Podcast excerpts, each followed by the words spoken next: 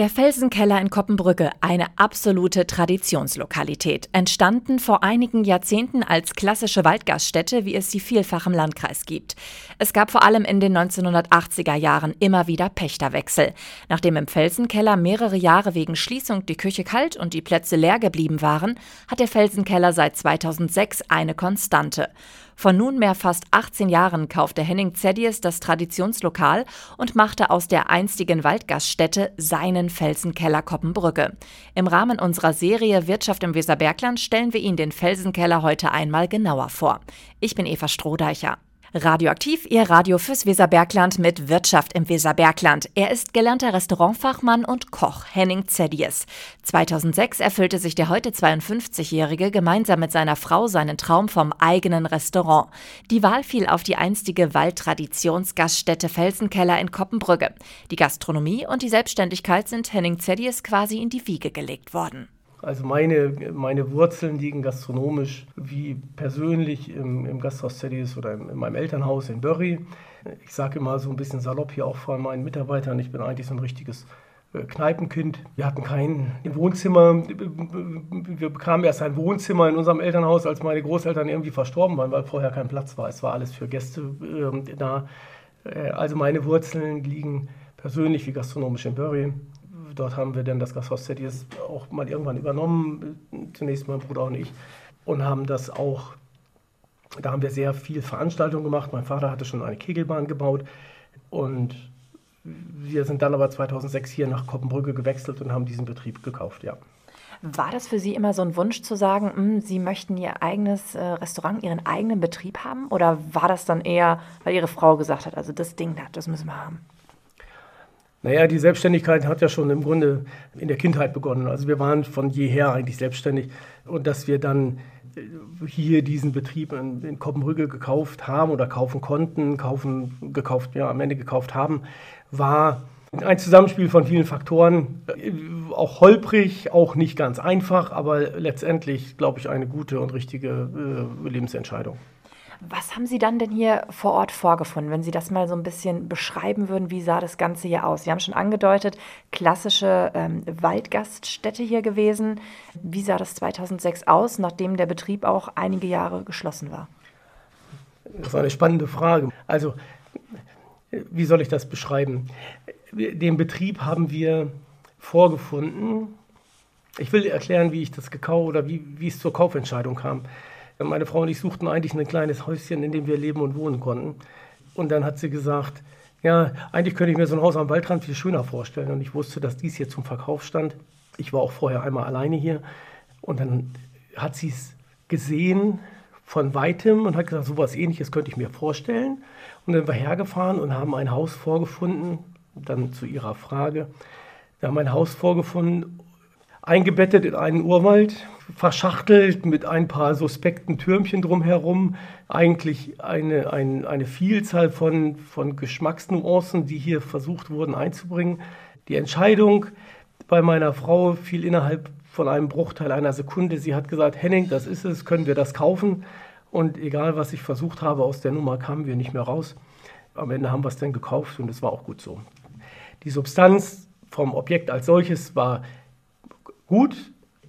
Gleichwohl muss man sagen, dass die 30 Jahre, 35 Jahre, 40 Jahre vorher nicht substanziell investiert wurde in solche Dinge wie Installationen, Dach, Isolationen. Also es war schon irgendwie, es war schon kein einfacher Weg, das Ding hier irgendwie ans Laufen zu kriegen. Optisch, wie würden Sie Ihr Haus jetzt beschreiben? Für jemanden, der den Felsenkeller nicht kennt, wie sieht es hier aus, wenn man von draußen drauf guckt? Man kann das sehr schwer beschreiben, dieses Objekt zu, in, in, wenigen Sätzen oder in, mit wenigen Worten zu beschreiben. Optisch ist quasi aus meiner Sicht nicht möglich. Es ist sicherlich etwas, was man hier so nicht erwarten würde. Das ist die zentrale äh, Aussage, die ich machen kann zu dem Betrieb, die ich auch treffen würde, weil das Haus, so wie es liegt, eingebettet in alten Waldbestand oder in alte Bäume im Biergarten, äh, am Rand vom Naturschutzgebiet. Aber umrahmt, das ganze Haus ist umgeben von so einer Holzbaugalerie, die eigentlich so in die Region gar nicht hineinpasst, aber es gibt dem Haus einen gewissen Charme. und eine gewisse Außenwirkung, die, ich sage jetzt mal ein Wort, aber verwerten Sie es im besten Sinne, die sonderbar ist, die ist halt so ein bisschen außer der, außerhalb der Normen. Es ist ein Haus, was außerhalb der Normen liegt und ja, ich denke, jeder, der mal hierher gekommen ist oder das schon mal gesehen hat oder auch abends, ob nur bei Dunkel oder bei Tag, es ist eigentlich so eine kleine Perle am Rand vom Wald, die man hier so nicht erwarten würde in Koppenbrügge. Also meine erste Assoziation war so ein bisschen, es geht so in Richtung Nobelskiort, so Espen oder so hätte ich mir jetzt vorstellen können. Es ist einfach, es sind große Steine, es ist viel Holz verbaut. Sie haben diese Galerie aus Holz angesprochen, Sie haben die Fichten hier vorne. Sind Sie so eine Beschreibung, mit der, ist das eine Beschreibung, mit der Sie d'accord gehen?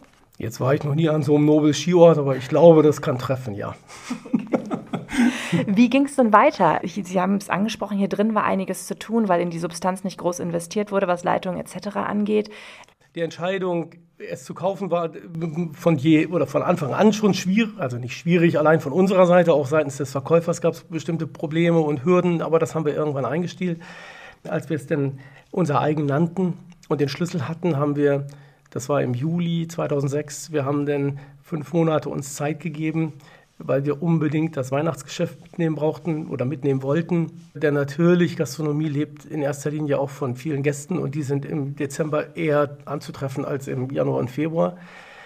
Und wir haben ja dann versucht, in diesen vier Monaten, fünf Monaten durch ein denke mal, ich darf das ruhig sagen, durch einen extrem hohen persönlichen und, und auf, insgesamt einen sehr hohen Aufwand ähm, versucht es, dem Betrieb, dem Interieur, dem ganzen äh, gastronomischen Angebot hier Leben einzuhauchen.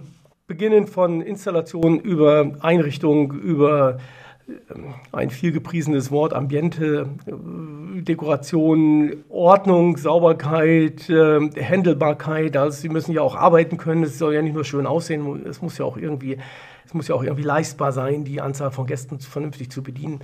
Ähm, es war schon ein sportliches Unterfangen, wo ich froh bin, dass wir es vor, wie gesagt, jetzt 17 Jahren gemacht haben. Mit heutiger Erfahrung hätte ich wahrscheinlich viel mehr Bauchschmerzen. Damals war ich einfach ich habe gesagt, das muss gehen und dann ging es. Inwiefern viel mehr Bauchschmerzen, dass Sie sagen, boah, was binde ich mir da finanziell ans Bein oder was binde ich mir da vielleicht zeitmäßig auch privat ans Bein? Natürlich ist das auch finanziell hier mehr als grenzwertig gewesen. Also das darf man auch so sagen. Ich kann das so sagen, was wir hier finanziell gestellt haben oder versucht haben hinzustellen, war eigentlich jenseits dessen, was sich der ein oder andere oder viele vorstellen konnten. Also äh, auch in Rückmeldungen gehabt, äh, auch Absagen von seitens äh, finanzierenden Banken, die halt dann nicht finanziert haben, die gesagt haben, hier, das geht einfach hier nicht. Dass es geht, glaube ich, äh, haben wir jetzt auch bewiesen oder beweisen können. Ja, aber ich glaube, was viel jenseits der Rechenbarkeit, es muss alles immer rechenbar und auch finanzierbar sein, sonst hat das alles keinen Sinn. Das ist, äh, das, oder das, das ist halt Wirtschaft. Ähm, aber es hat natürlich auch persönlich vom persönlichen Energiehaushalt, von dem, es kostet halt eine Menge Opfer, wenn man so, ein, so etwas installieren möchte. Man, man bringt eine Menge, man zahlt einen hohen Preis, man, man gibt Dinge auf. Man, wenn Sie meinen Sohn fragen, wie oft ich mit ihm beim Fußball äh, gewesen bin, fragen Sie es ihn lieber nicht. er spart den Enttäuschung.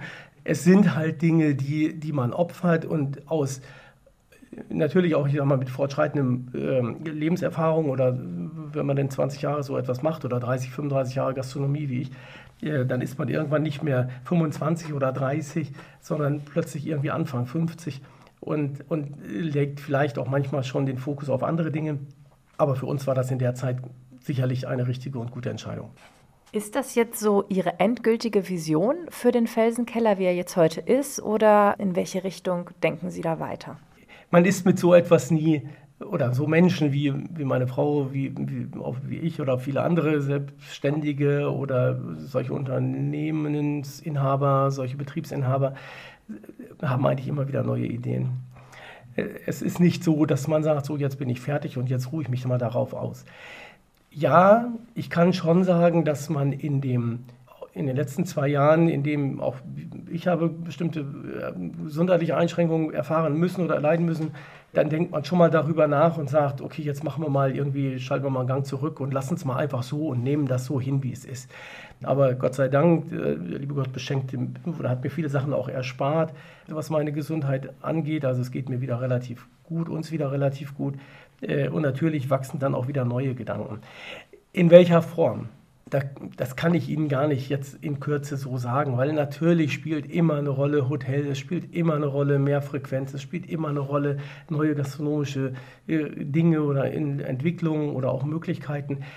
Ich glaube, solche ein Betrieb so einer Art wird sich permanent weiterentwickeln. Er ist nie an einem Punkt, wo man sagt, so jetzt ist fertig und jetzt bleibt es so.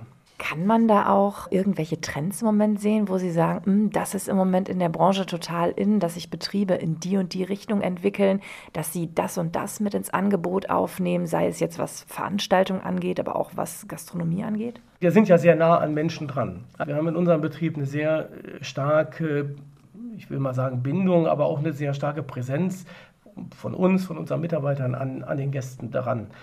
Und natürlich nimmt man dann auch Stimmung wahr oder nimmt man auch Entwicklungen wahr. Ich glaube oder ich denke, und wir für uns haben das so erkannt, es gibt allgemein natürlich aus, auch aus anderen Gründen, aus wirtschaftlichen, aus personellen Gründen, es gibt natürlich Entwicklungen, die andere Gastronomiearten ich sag mal, bevorzugen oder wo deren Entwicklung im Grunde jetzt in den letzten Monaten, Jahren sich besser dargestellt hat. Also Systeme, Systemgastronomien, weniger personalintensive Betriebe sind im Grunde interessanter, weil sie besser kalkulierbar sind, weil sie besser expandieren können, weil sie Systeme besser vervielfältigen können. Wir für uns können sagen, dass das, das Prinzip, dass die Art und Weise, wie wir Gastronomie verstehen, auch nur bis zu einer gewissen Weise bis zu einem bestimmten Punkt auch multiplizierbar ist. Also Sie können das, was wir an Gastronomieart machen, auch nicht unendlich vervielfältigen. Also wenn, wenn, wenn ich ein, unsere Art von Gastronomie, die wir anbieten unseren Gästen oder die wir servieren, wir können halt nur so eine bestimmte Gästeanzahl auf dem Niveau auch bedienen. Wenn wir darüber hinausgehen, werden wir an irgendwelchen Stellen rationieren müssen, sei es in Servicequalität oder in, in, in Zeit oder in Wohlfühlen oder in, auch in Verweildauern. Wir haben eine hohe Verweildauer von Gästen bei uns im Haus, was im Grunde konträr ist zu vielen anderen Betrieben. Ja, natürlich lassen sich, lassen sich auch Trends entdecken von, von Ernährungsformen, auf die man sich einstellen muss, von ob nun aus, aus, ideologischer Sicht oder aus gesundheitlicher Sicht, was alles seine Berechtigung hat, auch von, ich sag mal, von der Möglichkeit, etwas überhaupt äh, sicherstellen zu können. Auch wir haben in den letzten zwei Jahren tatsächlich unsere Öffnungszeiten massiv einbremsen müssen, weil wir bestimmte Ressourcen gar nicht zur Verfügung haben und das, was wir tun, an, an sieben Tagen in der Woche zu machen, sondern vielleicht nur noch an drei oder vier, sind aber wiederum auch mehr als zuversichtlich oder sind uns sicher, dass wir das im nächsten Jahr wieder deutlich erweitern, weil wir glauben, dass das, was wir machen, auch eine Berechtigung an, am Markt hat. So, und, und ich, ich, kann mir vorstellen, dass, dass sich Trends für eine Masse immer entwickeln und es gibt immer Nischen. Zu was wir am Ende gehören, das kann ich Ihnen nicht sagen. Wenn ich das wüsste, würde ich heute noch einen Lottoschein ausfüllen. Radioaktiv, Ihr Radio fürs Weserbergland. Ich bin Eva Strohdeicher. Im Rahmen unserer Serie Wirtschaft im Weserbergland besuchen wir Unternehmen in der Region und stellen Ihnen diese vor. Heute bin ich zu Gast im Felsenkeller in Koppenbrügge. Auf seiner Internetseite wirbt der Felsenkeller damit, hausgemacht, saisonal und regional zu kochen und auch auf Wünsche wie vegetarisch, vegan oder glutenfrei einzugehen. Währenddessen sich Vegetarier früher im Restaurant mit einer Portion Pommes begnügen mussten und dann eben auf das Schnitzel dazu verzichtet haben, sei es heute normal, dass speziell vegetarische und vegane Gerichte angeboten werden, sagt der Inhaber des Felsenkellers Henning Zeddies. Aber alles habe auch seine Grenzen. Ja, das ist spannende, ein spannendes Thema. Also ähm, meinen ersten richtig vegetarischen Intensivkontakt hatte ich mit meiner Tochter, die dann mit 14 gesagt hat, sie ist ja mal vegetarisch und dann kommen sie als Familienvater schon nicht mehr aus der Nummer raus. Ähm, und dann ist die logische Konsequenz, dass man auch sagt, man bietet irgendwie auch immer etwas für einen Gast an. Aus dem Vegetarismus oder rein vegetarischer Ernährung ist sicherlich auch die vegane Ernährung äh, resultiert, die ob gleichwohl aus welchen Gründen jemand sich vegan ernährt, glaube ich, tun wir in der Branche gut daran, uns damit auseinanderzusetzen und auch nicht nur das zu respektieren, sondern auch eine brauchbare Lösung anzubieten. Es ist schon der Auftrag an uns und wir alle, wir Gastronomen, tun gut daran, das nicht zu ignorieren. Wie schwer ist das denn für Sie tatsächlich in der Küche, das Ganze umzusetzen? Weil ich stelle mir das jetzt so vor, wenn dann Pfannkuchen halt nicht mit, nicht mit Ei gemacht werden kann, sondern, was weiß ich, ich glaube, man kann Ei durch Apfelmus ersetzen, aber dann schmeckt das äh, vielleicht in Kombination mit den anderen Zutaten nicht mehr. Da sind Sie besser im Bilde als ich. Vor was für fachliche Herausforderungen stellt Sie zum Beispiel veganes Kochen? Also, äh, ja, es ist, ist eine nicht nur berechtigte äh, Frage, sondern auch mit einem gewissen Tiefgang. Es stellt uns natürlich fachlich und technisch vor, vor einige Herausforderungen. Ich sage immer, ich unterrichte noch in, in, in so einem Lehrgang für Küchenmeister, praktisch wie theoretisch. Es gibt Ersatzprodukte, es gibt Ersatzprodukte für Ei, man kann das irgendwie ersetzen, es gibt andere Mehle, es gibt andere, also immer für bestimmte Dinge ein Ersatzprodukt, aber wir sind natürlich auch, ich sag mal, eigentlich sind wir ja als Köche, als Gastronomen, als Köche sind wir aber auch Handwerker, die auch bestimmte Prozesse von verschiedenen Produkten einfach verinnerlicht haben und sie so anwenden. Und ein, ein Eiersatz wirkt zwar, er bindet in gewisser Weise ähnlich wie ein Ei, aber andere nach, oder in anderen Punkten wirkt er halt anders und dann haben sie auch ein anderes Produkt. Da ist eine gewisse Aufgeschlossenheit seitens der Köche auch notwendig. Wir müssen uns dem Ganzen stellen, wir müssen auch bereit sein dazu, das anzuerkennen und sagen, okay, nehmen wir es doch hin, versuchen wir das Beste daraus zu machen. Und wenn wir halt kein einnehmen dürfen, nehmen wir was anderes. Also die Herausforderungen an die Betriebe wachsen, aber natürlich im Zuge dessen auch die Herausforderungen an die Mitarbeitenden. Mhm. Wie sieht es da aus? Wie leicht oder schwer ist das für Sie, Mitarbeiter zu finden? Um, um die Frage gleich zu beantworten, Mitarbeiter zu finden, die in dieser Branche oder auch bei uns im Betrieb, jetzt spreche ich nur für mich, einen, einen Job machen, ist, ist eine Aufgabe mit erhöhtem Anspruch. Es ist so, dass, dass letztlich die, all das, was wir hier haben, egal wie so ein Haus aussieht, egal ob nun toll dekoriert oder, oder edel ausgestattet, ob sie nun ein ein, ein Silberlöffel haben oder ein, ein, ein Plastikgeschirr. Am Ende sind es Menschen, die das Essen kochen und am Ende sind es auch Menschen, die das Essen zu Tisch bringen. Man braucht schon auch den Menschen als, als oder den Mitarbeiter letztlich als festen Bestandteil unseres, unserer Prozesskette. Und dass es nicht einfach ist, da Mitarbeiter zu finden, da sind wir ich sag mal, in unserer Branche schon seit 20, 25 Jahren, 30 Jahren mache ich diesen Beruf, 35, da sind wir eigentlich schon erprobt. Wir, muss ich sagen, wir, wir haben sicherlich in den letzten Jahren äh, auch Mitarbeiter verloren, die eigentlich, ich sag mal, in der mittleren Instanz waren. Das ist bedauerlich, das ist schade. Wir haben aber tolle junge Leute, die irgendwie nachwachsen. Klar, wenn wir über Arbeitsbedingungen sprechen, nicht, ich meine nicht damit das, das Geld. Geld verdienen tun die, die Mitarbeiter bei uns gut, aber ähm, die, natürlich sind die Arbeitsbedingungen abends, Wochenends, Feiertags und auch der Druckfaktor, also die Belastung durch die durch Spitzen, Arbeitsspitzen, die sind halt da und da ist es nicht Aufgabe der Mitarbeiter, sich daran zu oder der Menschen, sondern letztlich ist es unsere Aufgabe der, der Unternehmen, der Unternehmer, irgendwie Lösungen zu finden, damit wir wieder die Arbeitsplätze so machen, dass wir auch Mitarbeiter finden, die da hineinpassen. Muss man da mittlerweile ja andere Geschütze auffahren als noch vor? Sie kommen aus, aus der Gastronomie noch vor 30, äh, 40 Jahren. Also so ganz beliebt ist ja immer der Satz, also heute braucht man nicht mehr, äh, was weiß ich, in der Stellenausschreibung erwähnen, ja, und wöchentlich steht ein Obstkorb zur Verfügung, mhm. sondern ähm, da muss man schon andere Sachen als Arbeitgeber bieten. Ist das so?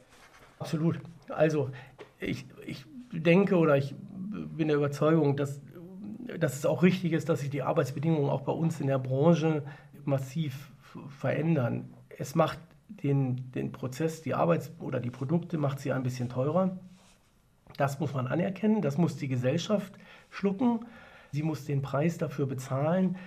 Aber auf der anderen Seite kann ich auch sagen, es ist gut so, dass es nicht mehr normal ist, dass Köche und, und Servicemitarbeiter 12, 13, 14 Stunden an ihrem normalen Tag unvergütet, also nicht vergütet, überhalb des normalen Monatslohnes. Dass sich das verändert hat, ist doch eine gute, eine gute Entwicklung. Gott sei Dank ist das so. Wir reglementieren Arbeitszeiten, daraus resultieren klar auch Einschränkungen der Öffnungszeit. Auch wir haben schon vier Tage Wochen, wo die Leute zwar an vier Tagen dann ihre 39 Stunden arbeiten, aber halt auch drei kalkulierbare freie Tage haben. Nein, nur ein Obstkorb reicht nicht. Es, es darf auch mal jemand sein E-Auto tanken und es kriegt auch jemand sein Fahrrad. Und wenn jemand zu Weihnachten zu Hause Gäste hat, dann kriegt er von uns auch Rotkohl und Klöße. Es, es bedarf etwas mehr als nur ein Stück Geld für eine Stunde Arbeit. Das unterscheidet uns aber auch nicht von anderen Branchen. Jetzt ist die Lage hier natürlich für Ihre Gäste wunderschön, direkt am Waldrand gelegen. Wie ist das für Ihre Mitarbeiter? Das macht ja zumindest den Weg, mit öffentlichen Verkehrsmitteln herzukommen, nehme ich mal an, relativ schwierig, wenn man jetzt nicht gerade aus dem Kernort kommt. Also Gott sei Dank ist Koppenbrügge ja noch angebunden an das, äh, an das Bahnnetz und auch die, die, die Busse fahren. Aber man muss hier schon auch selbst mobil sein, weil einfach die Arbeitszeiten, und das ist so, wenn die letzte Bahn um 23 Uhr hier fährt, ist man nicht zwangsläufig hier in, im Betrieb fertig. Das muss man einfach anerkennen. Und Mitarbeiter, die hier bei uns arbeiten wollen, und das ist auch, das ist vielleicht in einer Großstadt anders zu lösen, wo rund um die Uhr irgendwie Öffis fahren. Äh, aber im ländlichen Bereich ist das quasi nicht anders zu lösen als entweder mit eigenem Fahrzeug, also mit eigener Mobilität oder motivierten Eltern oder Freundeskreise, die einen dann abholen. Und natürlich fahren wir auch manchmal schon mal einen Mitarbeiter abends nachts nach Hause, wenn es nicht anders geht. Aber irgendwo kommen wir natürlich als Betriebe auch an die Grenzen. Was sollen wir, wir können ja kein Shuttle einrichten, das leisten wir noch nicht. Das vielleicht denke ich mal drüber nach. Eine besondere Herausforderung, nicht nur für die Gastronomie, für eigentlich alle, war die Corona-Pandemie. Wie sind Sie da durchgekommen? Für uns eine, eine mehrschichtig verrückte Zeit. Ich glaube, wir alle tun, tun gut daran, wenn wir ehrlich sind zu uns selbst. Ich habe bei allen Reklamationen über die Entscheidung von Bundesregierung, was welche Maßnahmen nun auch notwendig oder, oder eingeführt wurden, ich kann das für mich nur so, so sagen, als Anfang 2020, denke ich, war es, diese ersten Infos kamen, ja, da ist ein Virus und keiner wusste so richtig. Und ich habe hier einen Betrieb mit, oder wir haben einen Betrieb mit einigen Festangestellten und irgendwie 15, 20 Minijob-Aushilfen, die allesamt hier in so einem Unternehmen tätig sind, die wir alle Mann brauchen. Ich habe mich schwer getan, Entscheidungen vernünftig zu treffen für 25 oder 27 Mitarbeiter. Wie will man dann bitte schön erwarten, dass eine, ob nur Frau Merkel oder ein, ein, ein, ein Gesundheitsminister oder ein Wirtschaftsminister eine vernünftige, brauchbare, für alle glückliche Entscheidung trifft für, für 80 Millionen Menschen in diesem Land? Von daher war das, hat, hat uns das in vielerlei Hinsicht natürlich auch manchmal irritiert, was getroffen wurde. Aber auch ich kann sagen, von die Entscheidung, die ich im Betrieb getroffen habe, wir hier einpflegen mussten, haben auch nicht alle 27 Mitarbeiter klug gefunden. So, da gibt es immer rechts, links zwei, drei, die das nicht gut finden. Und die verliert man dann leider auch, aber am Ende bleibt ein, ein großer Stamm halt über. Und wie sind wir durch die Pandemie gekommen? Wir haben sehr schnell gewechselt auf einen Außerhausmodus der eigentlich, ich sag mal, uns nie ganz angenehm war. Wir haben uns eigentlich getrennt von so Partyservice außer Haus, aber in Corona war das halt das Maß der Dinge. Und es war so, dass wir damit gut auch unsere festen Betriebskosten irgendwie decken konnten. Zugegeben habe ich da auch meine, meine Familie, meine Kinder mit eingepflegt oder eingebunden, wie auch immer man das sagen möchte, weil auch bei denen in der Uni oder in der Schule vieles kreuz und quer lief in der Zeit. Ich kann für mich sagen, für diesen Betrieb, dass wir auch durch die, durch die, ich sag mal, durch eine, jetzt will ich mal was sagen, eine belastbare Buchhaltung haben wir auch durchaus Fördergelder erhalten vom Staat, die, die uns gut getan haben, die uns auch geholfen haben. Sie haben jetzt aus Ihrer Sicht berichtet. Was hat denn die Corona-Pandemie mit äh, Ihren Gästen gemacht? Haben Sie da jetzt Veränderungen beobachtet, die sich nach der Corona-Pandemie eingestellt haben? Also Corona oder die Pandemie und das gesamte Verhalten der Gesellschaft hat sich in den letzten Jahren auch schon vor Corona äh, verändert.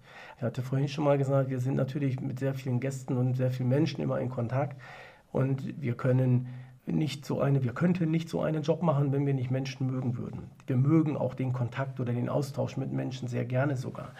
Äh, gleichwohl stellt man aber auch seit Jahren fest, dass eine gewisse Veränderung stattfindet. Das ist vielleicht aber auch normal, die findet immer statt mit Corona, mit diesen, ich sag mal, mit den Einschränkungen, die jeder Einzelne zu tragen hatte, zu erleben oder erleben musste, ausführen musste, wie auch immer, mit diesen Veränderungen, die haben, oder mit diesen Einschränkungen, mit diesen Vorgaben, hat sich in, dem, in der Gesellschaft schon noch einiges deutlich rapider verändert. Ich habe immer gesagt, auch mit, im Austausch mit anderen Kollegen oder, oder ähnlich gelagerten Unternehmern, es gibt halt schon auch, als wenn es so diese so eine Entwicklung nochmal wie so eine Rakete gezündet hat. Es wurde einfach nochmal deutlich schneller.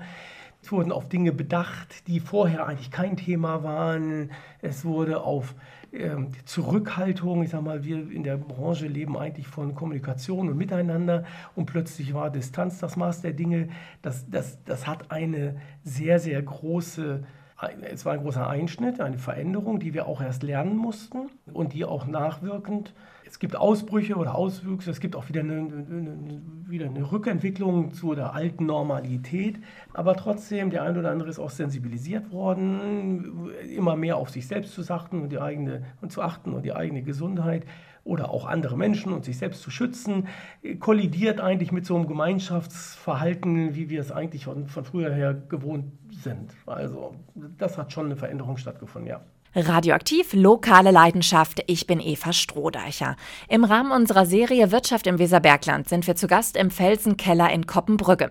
Nachdem wir uns zum Interview im Kaminzimmer getroffen haben, ist es jetzt Zeit, ein wenig den Felsenkeller zu erkunden. Zum Restaurantbetrieb gehört auch ein kleiner Hotelbetrieb und auch eine Ferienwohnung. Ein Segment, das Inhaber Henning Zedius gerne weiter ausbauen will. Das ist eines unserer äh, kleinen Hotelzimmer. Wir haben ja keinen intensiven Hotelbetrieb, aber wir nennen es Zauberwaldblick, weil wenn man abends hier im Zimmer ist und man guckt dann so raus, guckt man in die alten Kiefern und die Lindenbäume und die sind toll beleuchtet und es ist wie in einem Zauberwald. Jetzt haben wir schon darüber gesprochen, ähm, der Felsenkeller liegt, Sie haben es nochmal angesprochen, Zauberwaldblick, äh, sehr malerisch, direkt äh, am Wald, oben auf dem Berg, ein bisschen höher gelegen, oberhalb von Koppenbrücke, vom Kernort. Was macht das denn äh, aus, dass Sie auch noch die Zimmer hier zur Verfügung haben, was jetzt zum Beispiel Feiern angeht oder so? Dass die Menschen ja nicht zwangsläufig mit dem Auto nach Hause fahren müssen, oder? Im Kern ist es so, dass die, diese Zimmer dann mal genutzt werden bei Veranstaltungen, wenn insbesondere Gäste mit, mit Kindern irgendwie dabei sind, die dann zwischendurch mal ihre Kinder auch äh, schon mal nach oben legen können oder auch äh, präsent sind, wenn was sein sollte. Babyphone ist dann ein tolles Instrument. Das ist schon ein, eine gute, gute Ergänzung zu unserem gastronomischen Angebot. Okay, Sie haben mich jetzt gerade nochmal in das Zimmer geführt, wo Sie gesagt haben, das ist hier Ihr schönstes Zimmer. Wir haben hier einen super Blick auf die Dachziegel. Jetzt erzählen Sie mir nochmal die Geschichte, wie Sie zu diesen Dachziegeln gekommen sind. Ja, ja, das war spannend. Also das Haus, als wir es gekauft haben, war mit vier verschiedenen Dachziegeln, diese alten Tonziegel bedeckt. Es war wieder besonders hübsch, noch besonders winddicht. Regendicht war es, aber nicht winddicht. Und dann bin ich mit meiner Frau mal durch Süddeutschland gefahren und da musste ich von einer Kraftfahrstraße abbiegen, weil sie irgendwie von von der Straße, vom Beifahrersitz aus gesagt hat, Henning, halt an, das sind die Dachziegel. Und dann haben wir da tatsächlich geklingelt und haben hinterher über ein örtliches, also über Herrn Vogelgesang von Dachsteingrand, äh, diese Dachziegel dann auch besorgt und haben die hier bei uns auf das Dach legen lassen mit einer kompletten Isolation. Und das macht, das hat dieses Haus in, dem, in der Außenwirkung wirklich massiv nicht nur verändert, sondern auch, glaube ich, verbessert. Ihre Frau, haben Sie gesagt, hat eigentlich ja maßgeblichen Einfluss hier auf die Gestaltung des Hauses gehabt. Wie dankbar sind Sie ihr dafür? Sehr. Gibt es nichts weiter hinzuzufügen? Was soll ich da hinzufügen? Also letztlich ist es so, dass es ist nicht immer einfach in einer, ich sag mal, in einer Partnerschaft zu leben, wo Betrieb, Beruf, Geld verdienen auch noch mit Emotionen, Familie, Kindern irgendwo in Einklang zu bringen ist. Von daher äh, ist die, die Konstellation, äh, hat auch einen gewissen, birgt auch äh, Spannungen und birgt auch gewisse Risiken für, für Beziehungen. Gleichzeitig muss ich aber sagen, all das, was hier in diesen und das, da bin ich nicht, nicht neidvoll, sondern da bin ich voller Respekt und Dankbarkeit letztlich auch all das, was hier steht, ich alleine hätte das hier niemals, niemals weder gesehen noch so hinstellen können, weil einfach Jubinka jemand ist, der, der sich das so vorstellt, wie es am Ende haben will und auch nicht aufgibt, bevor es so ist, wie es ist. Oder wie es sein soll. Dann geht's zum Herzstück eines jeden Restaurants, in die Küche. Ist die Küche jetzt so, wie sie ist von der Raumaufteilung her? Dass Sie sagen, ja, die ist ideal hier für den Betrieb? Oder wenn Sie jetzt den Platz hätten, würden Sie sagen, ah, ja, an der Ecke könnte ich mir das nochmal ein bisschen anders vorstellen? Ja. Die Küche ist letztlich eigentlich ziemlich optimal für den Betrieb. Ein Betrieb dieser Art hat unterschiedliche äh, Arbeitsspitzen oder Belastungen oder Anforderungen. Es gibt halt, ich sage mal ein bisschen salopp, den, den, Dienstagabend, wo nur drei Tische im Restaurant sind, wo man nicht fünf Mitarbeiter braucht. Und sie haben aber auch das Weihnachtsgeschäft, wo hier sechs Mitarbeiter in der Küche einen Arbeitsplatz brauchen. Und dafür ist diese Küche eigentlich konzipiert. So habe ich sie damals, als wir gekauft haben, eingerichtet. Wir haben sie im Laufe der Jahre immer noch wieder aufgerüstet technisch. Aber so lässt sich halt wirklich tatsächlich alleine schwierig, zu zweit gut und zu dritt, viert, fünft kann man hier perfekt eigentlich auch eine von der kleinen bis zur großen Gästeanzahl alles ganz gut so äh, zusammenstellen.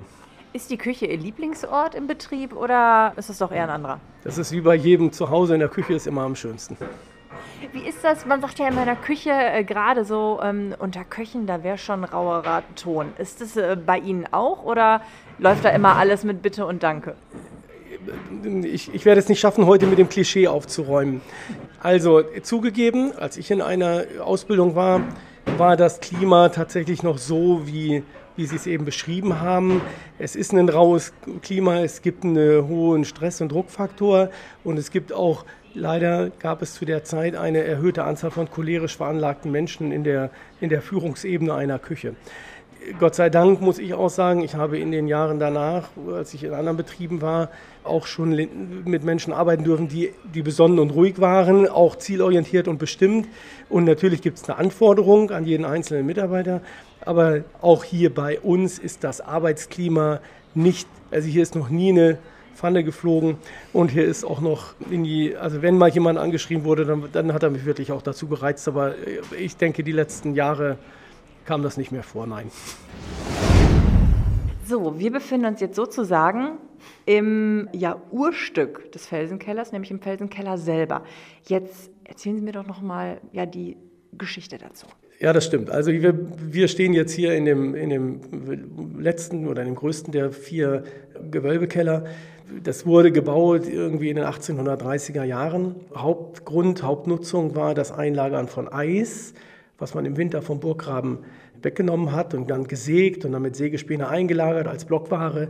Und das hält hier tatsächlich bis zum Herbst des Folgejahres, weil einfach so viel Eismasse denn vorhanden war und das dauerhaft gekühlt bei immer konstanter Temperatur. Die jetzt aktuell, wir haben gerade eben aufs Thermometer hier geguckt, äh, haben wir hier eine Lager- oder eine Raumtemperatur von 11 Grad. Diese Temperatur ist hier, egal ob es draußen minus 3, 5, minus 10 Grad hat oder plus 35 Grad hat. Die Lager- oder die Raumtemperatur hier so tief oder so in der Erde ist halt immer konstant und wir nutzen das jetzt hier, diese Räume, um die, ich sag mal, um die guten oder die hochwertigen, die vernünftigen Weine, die wir nicht permanent im Geschäft brauchen, äh, dauerhaft gut lagern zu können. Was ist denn da für ein Geselle direkt neben dem Lichtschalter? Das ist irgendwie so ein Wildkauz, der mal meiner Mutter vors Auto geflogen ist und dann präpariert wurde. Und der ist mit, mit mir hierhin umgezogen, damals 2006, als wir gekauft haben. Und der wacht dann jetzt hier über den Gewölbekeller? Ja, hier testen wir immer die äh, Festigkeit, die geistige Festigkeit unserer jungen Mitarbeiterin, wenn wir die das erste Mal in den Weinkeller führen. sagt Henning Zedies, Inhaber des Felsenkellers in Koppenbrügge. Ich bin Eva Strohdeicher und habe den Felsenkeller in Koppenbrügge im Rahmen unserer Reihe Wirtschaft im Weserbergland besucht. Gehört haben Sie es bei Radioaktiv.